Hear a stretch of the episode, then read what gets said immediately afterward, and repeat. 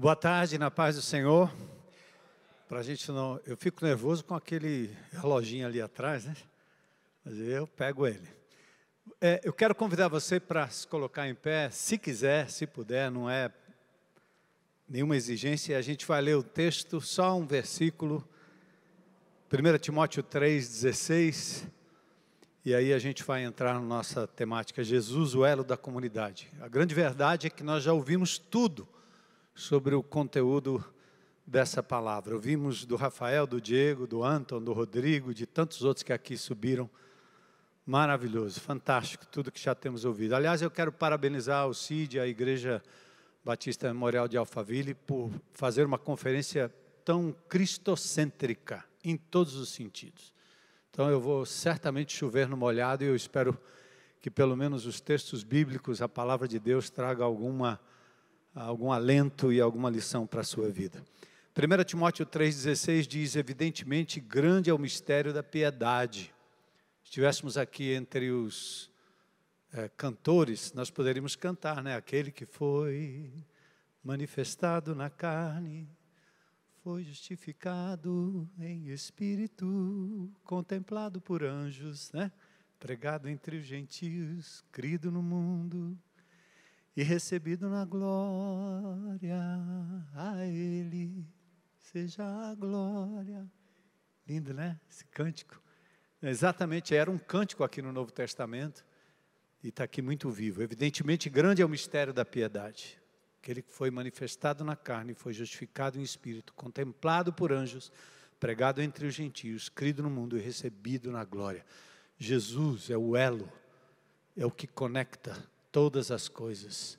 Então nós queremos orar nesse instante, pedir a Deus que abra o nosso coração, que o Espírito de Deus faça aquilo que nós, como seres humanos, não podemos fazer, nem transmitir, tampouco captar os mistérios e a profundidade da tua palavra. Usa-me, Senhor, segundo a tua vontade, em nome de Jesus. Amém. Podem sentar.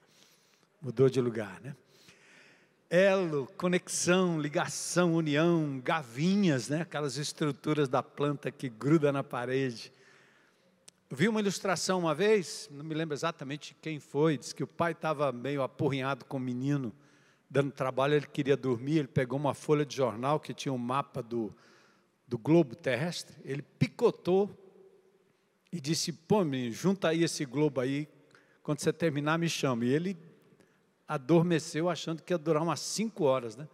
E o menino, em dez minutos ou muito menos, ele completou a obra, fez o quebra-cabeça e acordou o pai. Né? O pai disse: Não, foi muito rápido. Ele disse: O que, é que você fez, menino?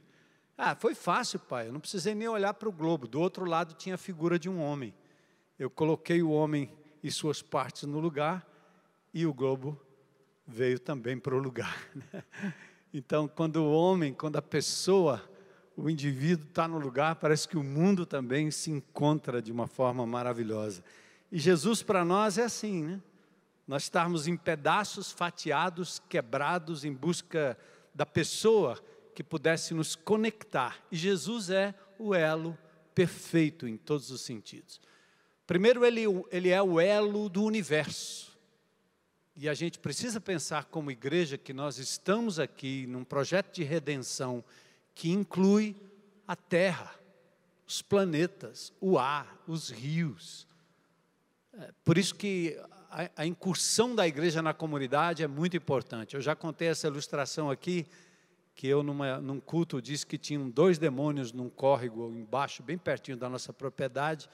Eu disse que no final do culto eu ia lá para expulsar aqueles dois demônios. E no final do culto, a sintonia com a congregação e os amados irmãos foi tão linda que dois rapazes vieram falar comigo e disse: Pastor, não precisa ir lá, nós já expulsamos os demônios. E os demônios eram exatamente dois pneus que estavam jogados dentro do córrego. Eu passei e vi dois pneus poluindo o córrego daquela comunidade. E para mim aquilo ali era uma coisa do diabo, aquilo não pode ser uma coisa de Deus. Então eu iria passar lá no final e expulsar em nome de Jesus, como? Entrando no córrego, puxando os dois pneus. Porque eu acredito que se a gente não aterrizar né, de verdade, perceber o que está acontecendo no mundo ao redor, nós não temos mensagem para ninguém. Senão a gente vai fazer como o um americano diz, pie in the sky, né? Você começa a pregar um evangelho que é uma torta lá no céu e que nunca chega na boca de ninguém, não satisfaz ninguém e não muda nada. Mas nós já ouvimos bastante sobre isso. Nós estamos vivendo tempos de inteligência artificial. Acho que eu tinha três anos de idade quando John McCarthy lançou essa ideia da inteligência artificial. E nós estamos sendo levados a acreditar que essa máquina funcionando através de algoritmos, ela pode ser a encarnação de algo capaz de explicar a vida, solucionar problemas dos humanos e dar esperança de um futuro melhor, tarefas que filósofos, cientistas e religiosos tentam realizar há séculos. Mas a grande realidade é que uma máquina inteligente jamais vai superar o seu Criador. E, e falam muito sobre isso, que nós estão passando para nós uma ilusão de que a inteligência artificial vai ser capaz de sobrepor aos humanos. Isso jamais acontecerá, porque nós temos características superiores em termos de sentimentos, emoções, vontades e inteligência. Da mesma, vamos, dioturnamente, vive dois grandes dilemas, ou duas grandes perguntas: de onde viemos e para onde vamos. A primeira define a nossa identidade. Quando alguém perde a memória, você tem que voltar ao passado para ele saber de novo quem ele é, porque ele precisa de referências do passado. E a outra, a segunda, define a motivação, ou seja, a primeira é a nossa identidade. Se nós não sabemos de onde viemos, nós não temos identidade. Se não sabemos para onde vamos, nós não temos motivação para continuar a viver. As pessoas que praticam suicídio, e nós temos visto isso no ministério, elas deixam bilhetes dizendo: perdi a razão de viver, não tenho mais propósito, não sei o que fazer da vida. Nem Aldous Huxley, no seu admirável Mundo Novo, tampouco Orwell, no seu 1984, eles não respondem em nenhum desses dois clássicos o dilema dos seres humanos. Muito pelo contrário. Ou ele nos remete à utopia ou à distopia. A utopia é aquele mundo imaginário, mundo de Bob, que a gente diz. E a distopia é acreditar que tudo vai realmente viver debaixo de grande opressão e as coisas não vão melhorar, mas sim piorar. O apóstolo Paulo diz em 2 Coríntios, no capítulo 10, que nós temos que, como crentes em Cristo, anular os sofismas que são levantados contra a pessoa de Jesus, contra o Evangelho de Deus, contra o conhecimento de Deus. E por isso nós temos que aprender que as pessoas estão atarantadas, perdidas, elas perderam a noção da origem e não sabem exatamente para onde vão. Dan Brown, aquele jornalista americano que lançou o Código da Vinci, né, anos atrás, ele tem um livro chamado Origens. E nesse livro ele se esforça para destruir a fé de Abraão, tanto o judaísmo, quanto o islamismo, quanto o cristianismo. E nós temos a resposta. A igreja de Jesus sabe que só Jesus é o elo perfeito entre o passado e o futuro, inclusive dando significado para o presente. A comunidade a igreja, ela está no mundo, mas ela não é deste mundo tem ela em Jesus o elo perfeito com a sua identidade e a sua razão única de viver. Por isso, em João, no capítulo 1, é tão lindo, né? No princípio era o Verbo. O Verbo estava com Deus e o Verbo era Deus. Olha o nosso elo. Não somos fruto nem obra do acaso. Sem Ele, nada do que foi feito se fez. A gente tem identidade Colossenses capítulo 1, versículos 15 a 17, tudo foi criado por meio dele e para ele, e nele tudo subsiste. Jesus não é o A, nem o B, nem só o C, ele é o A e o Z, ele é o Alfa e o Ômega. É lindo isso, né? Quando você está em desespero, como alguém que mora ali em Kiev, né, Anton? Você pode abrir o texto em Apocalipse 11, 15 e dizer: O sétimo anjo toca a trombeta e ouve nos céus grandes vozes, grandes vozes, e diz: O reino deste mundo se tornou de nosso Senhor e do seu Cristo, e ele reinará pelos séculos dos séculos. Qualquer desespero na nossa vida, que quer que aconteça com a nossa política, O que quer que aconteça com a geopolítica, quem quer que domine esse mundo, a resposta está aqui, em Jesus. Ele é o elo da nossa identidade, da nossa razão e da nossa esperança de viver. A comunidade de fé tem identidade, pois reconhece a causa maior de todas as coisas, Jesus. E ela tem razão para viver, a despeito das lutas, do erro, do mal, pois nada pode prevalecer diante da profética e real soberania de Cristo e o nosso futuro com Ele. Nós o veremos face a face. Glória a Deus, né? A comunidade, ela não só é o elo do universo, mas ela também é o elo da vida. Vamos pensar agora no indivíduo, na condição do ser humano. Olha como nós estamos. Se viemos do nada, qual é a razão para viver? Se tudo se aniquila com a morte, sem transcendência, sem identidade, sem razão para viver, onde parece que a busca intrínseca pela felicidade vai se lambuzando nessa coisa horizontal, doente. Você não consegue olhar para o eterno, nem para trás, tampouco para frente. Uma humanidade violenta, vivendo como o nosso amado irmão trouxe para nós um pouco dessa luta, dessa guerra a guerra da Ucrânia, né? onde a igreja sofre. E uma ciência que cura e mata, que desgraça é essa? Uma proteína, spike, gerando dentro do nosso corpo doenças, mortes em excesso em vários lugares. Qual será a próxima pandemia?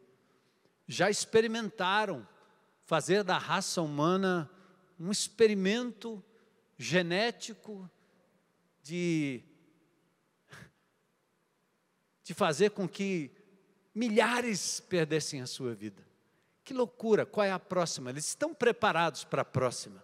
Então é uma ciência que cura e mata, uma tecnologia que liberta e escraviza, que beneficia e explora.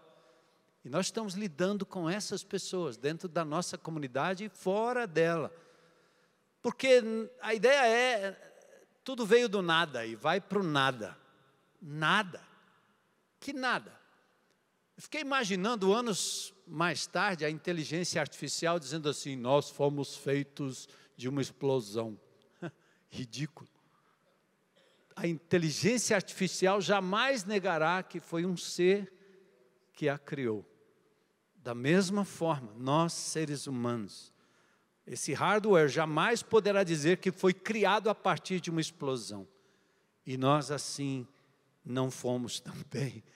Fomos criados à imagem e semelhança de Deus. E mesmo esses seres que perdem suas identidades, têm um DNA com 3,5 bilhões de letras.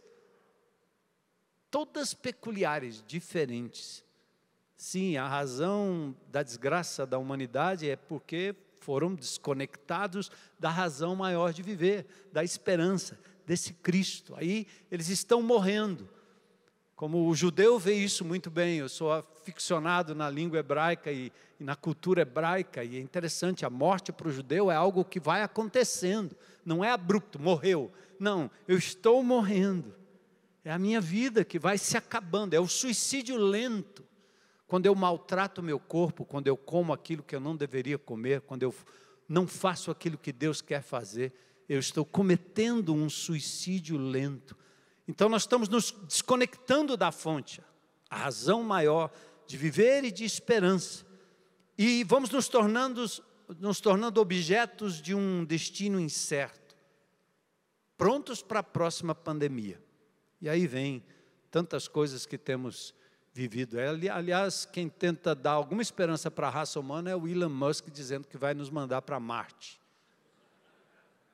Coitado como se esse mundo não tivesse sido feito para nós, para ser cuidado por nós, como ouvimos aqui, incluindo a nossa alma, o nosso corpo.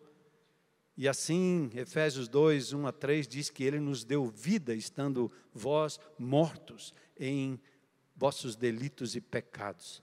Então, Jesus é esse verbo que encarna e nos leva da morte para a vida. É Deus que se faz gente e nos chama de volta da morte para a vida. Jesus é o elo que oferece vida, graça e ressurreição aqui e agora.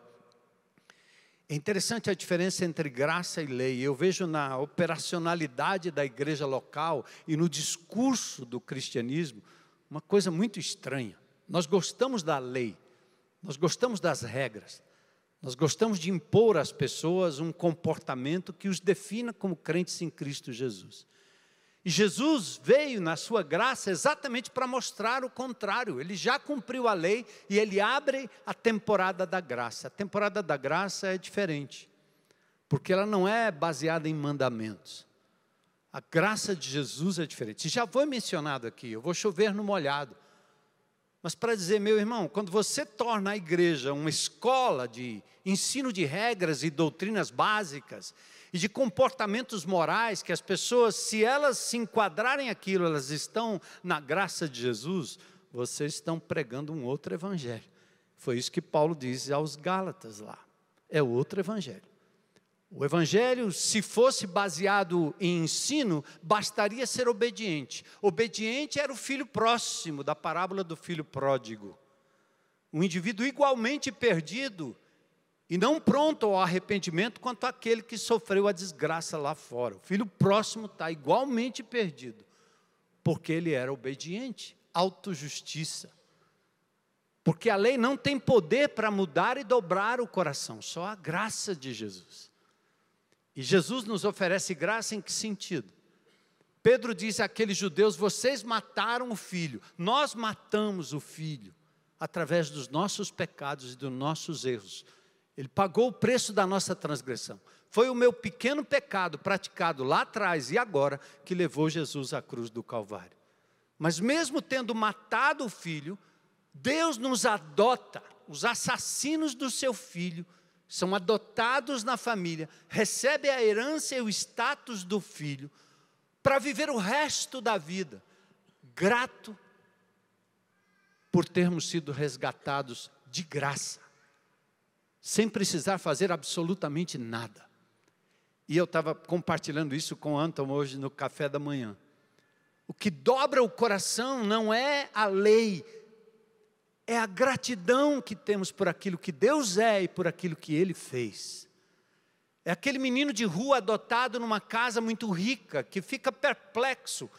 É aquele indivíduo que senta na mesa do banquete e diz: Eu não mereci estar aqui. Isso é graça tem que estar todo o tempo no nosso radar. Isso é a graça de Jesus. Este é o Evangelho de Jesus. Porque se eu disser fique de pé, você fica de pé, mas seu coração não vai ficar de pé, se você não quiser ficar de pé. Se eu disser, menino, faça isso, e mães e pais fazem isso demais com os filhos, né? Eles dão regras e pensa que mudou o coração, não mudou. Minha mãe mandava eu fazer coisas que eu dizia, eu faço, mas aqui dentro eu digo não. Então nós vivemos isso todo o tempo. Então a resposta não é aprender mais regras, estudar mais. A resposta é adorar mais. Aquele que nos amou, aquele que é Senhor, aquele que é presente, aquele que nos amou, aquele que se sacrificou por nós. Né? Então Jesus é esse elo que nos tira da morte para a vida. A lei só revela quão mortos estávamos e quão incapazes nós somos de cumprir a lei de Deus. Estava exemplificando que eu, até os 17 anos, fiz todo tipo de loucura na minha vida. E talvez não fui parar na casa de detenção, aquela, que eu morava bem pertinho, porque na hora de puxar o gatilho, eu pensava: meus pais não merecem isso. E por amor a eles, e por reconhecimento do amor que eu recebi por graça de Deus, aquilo freava. Aquilo me freava. Quando eu estou num quarto de um hotel e lá naquele quarto sozinho eu tenho oportunidade de zapear a pornografia ou um filme indecente, ou seja lá do que for, ninguém está vendo. E talvez seja por o meu próprio prazer. Eu sei que é errado, mas a lei não tem poder para me frear. Mas tem uma coisa que tem poder: é esse elo que me tirou da morte para a vida. É Jesus comigo é a gratidão que eu tenho por aquele que me amou sacrificialmente. Por isso que eu tenho que continuamente aprender a adorá-lo. Ele é o elo da morte para a vida. Glória a Deus, né? É muito lindo isso. Então, onde havia incerteza e silêncio, a palavra se faz gente, fala com a gente. Onde havia trevas e incertezas, a luz brilha, Ele é a luz do mundo. Onde havia fome mortal, Ele é pão oferecido, multiplicado e repartido. Onde havia sede, Ele é água da viva, Ele se tornou água viva, aliás, jorrando e saciando a sede da alma. Onde havia desorientação, Ele é o caminho que nos leva de volta para o Pai. E onde havia a lei, que revelava nossa fraqueza e nossa incapacidade de mudança, a graça nos adota e nos restaura. Cristo é a nossa vida. Por isso que a gente entende, quando vê essa perspectiva de Jesus como elo, Paulo dizendo: Cristo vive em mim. E esse viver que agora tenho na carne, vivo pela fé no Filho de Deus, que me amou. Olha que lindo, né? É por amor que eu paro, é por amor que eu sou freado, é por amor que eu mudo, é por amor que eu me deixo levar pelos braços do Senhor. Cristo é o elo da vida abundante e frutífera, enquanto a lei dobra o comportamento. Jesus, pelo Evangelho da graça, dobra o coração. Assim, nossa resposta ao elo da vida é adoração. Todo o tempo, todo o tempo, todo o tempo. E talvez tirando os ídolos do nosso coração, porque a tendência é Jesus fica de lado eu assumo o controle para o meu prazer, para o meu querer, segundo os meus planos. Mortifica o eu, tira o eu de lado, põe Jesus, adorando em espírito em verdade, dioturnamente, não só no domingo, porque o que nós fazemos aqui é a condução do louvor, a adoração tem todos os aspectos de tudo que está sendo feito nessa conferência. Mas o mais importante é o dia a dia diante do Senhor, reconhecendo que Ele é o elo, o elo perfeito. E por fim, o reloginho ali está me perseguindo, o elo da igreja, né? Lindo, né? Ele é o elo da igreja. Primeiro fomos gerados nele. Ele diz: Edificarei a minha igreja, em Mateus 16, 18. Ele fez como na criação, a comunidade da graça, a igreja, foi gerada pela palavra do Criador. Ele falou e nós fomos gerados temos identidade, temos geração, somos geração, geração dele. Subsistimos pelo seu espírito, que assim como pairou sobre a criação lá em Gênesis, paira e agora nos sustenta, nos guarda, nos preserva, e nós temos que acreditar na presença e no poder do Espírito na vida, inclusive dos crentes da nossa comunidade, dos nossos irmãos mais simples, recém-convertidos, mas são capazes de falar das grandezas de Deus e compreender esse livro sem ter que fazer uma grande exegese, porque o Espírito de Deus, o próprio autor da Escritura, está em cada um de nós. Ele é o autor, ele ilumina o entendimento do mais simples. Já contei aqui daquele irmão que eu pedi para dar um testemunho lá na igreja, ele levou a Bíblia e ele deu testemunho, falou das grandezas de Deus e alguém até pensaria assim: esse cara estudou a Bíblia, como é que ele está falando desse jeito? Aí ele disse: oh, eu tenho essa Bíblia que eu nem sei o ler, mas eu cheiro. Como é que esse cara pode falar das grandezas de Deus com tanta propriedade? Sabe o que é isso? O Espírito de Deus habitando nele. Trazendo aquilo que lá em Jeremias foi prometido que a gente às vezes não acredita, a gente quer dominar o outro, a gente quer impor no outro, a gente quer trazer o outro, que ele tem que aprender isso, isso, isso, isso, isso, e o Espírito de Deus está lá. Solta! Deixa Deus falar o coração daquele indivíduo, porque o Espírito de Cristo está aí, tornando a sua igreja viva. Somos o seu corpo. Quando a gente diz isso, é a manifestação da trindade, é comunhão, é amor, é reciprocidade, tudo que revela o caráter de Cristo, do Criador, está em nós, está na igreja. E aí nós nos tornamos como Jesus, em busca dos pródigos. Foi citado aqui, vós sois o corpo de Cristo. Lindo, né? 1 Coríntios 12, 27. Esse irmão argentino. Só não gosto da seleção dele, mas. É boa gente. Somos unidos pelo Espírito de Cristo encarnação do relacionamento perfeito da Trindade, em amor, perdão, misericórdia. Olha o que nós somos. Ele é esse elo com a deidade, com o caráter de Cristo, a natureza de Cristo, a sua própria missão, esperança, submissão, diversidade, unidade, como foi dito aqui tão propriamente. Por isso, Paulo diz que a gente tem que se esforçar por manter aquilo que o Espírito de Cristo faz em nós. Ele é o elo, o elo da comunidade. Paulo diz em 2 Coríntios 2, 14 e 15 também que por meio de nós, a sua fragrância, né, seu perfume, vai sendo espalhado pelo mundo. Então a gente encarna a prioridade de Jesus. Quando ele sentava com os publicanos e pecadores, acho, eu acho interessante que Jesus ele, ele repele os estudiosos da Bíblia e ele atrai a bandidagem da época. Só gente ruim. Jesus só anda com carga torta.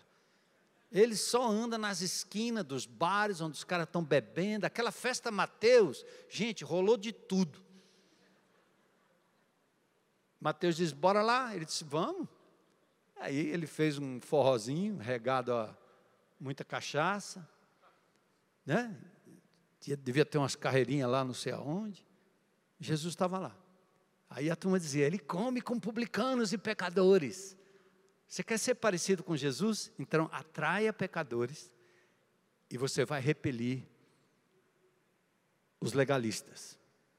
Porque os caras se acercam de Jesus, sim, mas o que eles querem é fazer com que ele tropece. Como é? Apedreja ou não apedreja?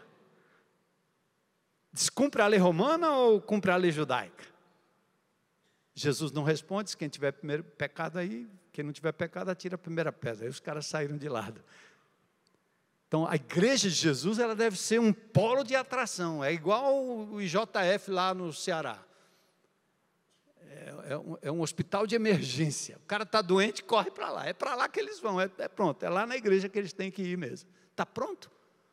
Ou você está parecendo com aqueles indivíduos que dizem assim: nossa igreja está cheia de gente, está cheio de gente assim, olha a roupa dela, olha o cabelo dele, olha o nariz, olha aquele bicho pendurado. Os caras começam a censurar. E quando outro dia a pessoa veio dizer assim: pastor, estão fumando lá no, lá no banheiro e é, e é maconha. Eu você não pediu para ele aí um trago, alguma coisa? Não. Por que você não pegou ele, deu um abraço e fuma aí com ele? Não precisa pegar na boca, mas se ele vai fumar, você vai fumar junto. Dá um abraço no cara. Qual o problema? Estão fumando maconha no banheiro da igreja. Expulsa, né, gente? Hã? Manda essa desgraçada embora. Essa samaritana doida, essa prostituta aí. O cara não é capaz de chegar perto e abraçar e tratar um indivíduo normal. Talvez ali não seja o lugar de fumar coisa nenhuma. Mas diga a ele que ele pode ir debaixo do cajueiro e deixar todos os cajus impregnados de maconha. Vai servir para alguma coisa. É. A igreja está cheia disso. E o mundo está cheio do quê? E você está trazendo pessoas de onde? Foi-se o tempo em que a gente evangelizava, papai, mamãe, tio, primo, e sentava todo mundo na beira da igreja aqui, tudo no mesmo banco. E se algum desgraçado pecador sentasse ali, ia ser fulminado na hora. Sai do meu banco. Esse banco é da família não sei quem. Está parecendo o grande banquete. A lógica do grande banquete é diferente. Deus está chamando e os caras estão dizendo: não, agora não dá, espera um pouco, só mais tarde, só estiver confortável, só se for muito bom, eu vou depois. Dão desculpas. Ele diz: manda entrar, traz para dentro. E tem uma hora que ele diz: empurra e vai pelas vielas, traz os coxos, traz os aleijados, traz os doidinhos, traz os viciados, tragam esses para dentro. E tem uma hora que ele diz: empurra. Por que, que empurra? Porque essas pessoas não se acham dignas. A maioria desses crentes antigos, eles se acham dignos, não, eles se acham donos. E não tem lugar para mais ninguém. É por isso que nós temos comunidades vivendo numa cidade que floresce, que cresce, e a comunidade continua exatamente daquele, daquele tamanho, invertendo a lógica de Atos, onde Pedro prega, 3 mil se convertem no mesmo tempo. E você fica chamando uma igreja de 3 mil de mega igreja? Só se for para satisfazer o seu ego. O meu, mega. Quase 3 milhões de habitantes em Fortaleza, uma igreja de 10 mil, 5 mil, é o quê? Nada. O inferno sendo loteado, as pessoas morrendo, e você está pensando no tamanho da igreja? Está preocupado com o tamanho da igreja? Deus disse para Paulo: Eu tenho muito povo nessa cidade. Está vendo? Não.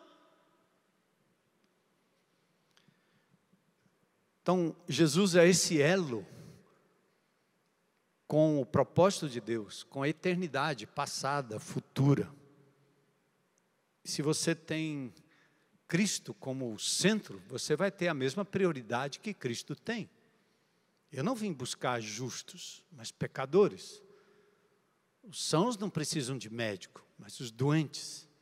Então Jesus atraía os pecadores e rechaçava os legalistas. A igreja é a esperança do mundo. De onde viemos, temos nossa identidade. Para onde vamos, temos o propósito. A igreja é a resposta, pois Cristo é o elo perfeito pelo qual vivemos. Enquanto a natureza agoniza esperando o ápice redentor da igreja, o nosso encontro com o elo eterno, estamos sim unidos por Cristo ao plano perfeito do Pai. Não esperamos nada do, da inteligência artificial, nem dos governantes, nem dos filósofos, nem dos cientistas, nem dos profetas humanos pois decidimos nada saber entre nós senão Cristo, o Cordeiro e Leão, o Alfa e o Ômega, princípio e o fim, último de todas as coisas.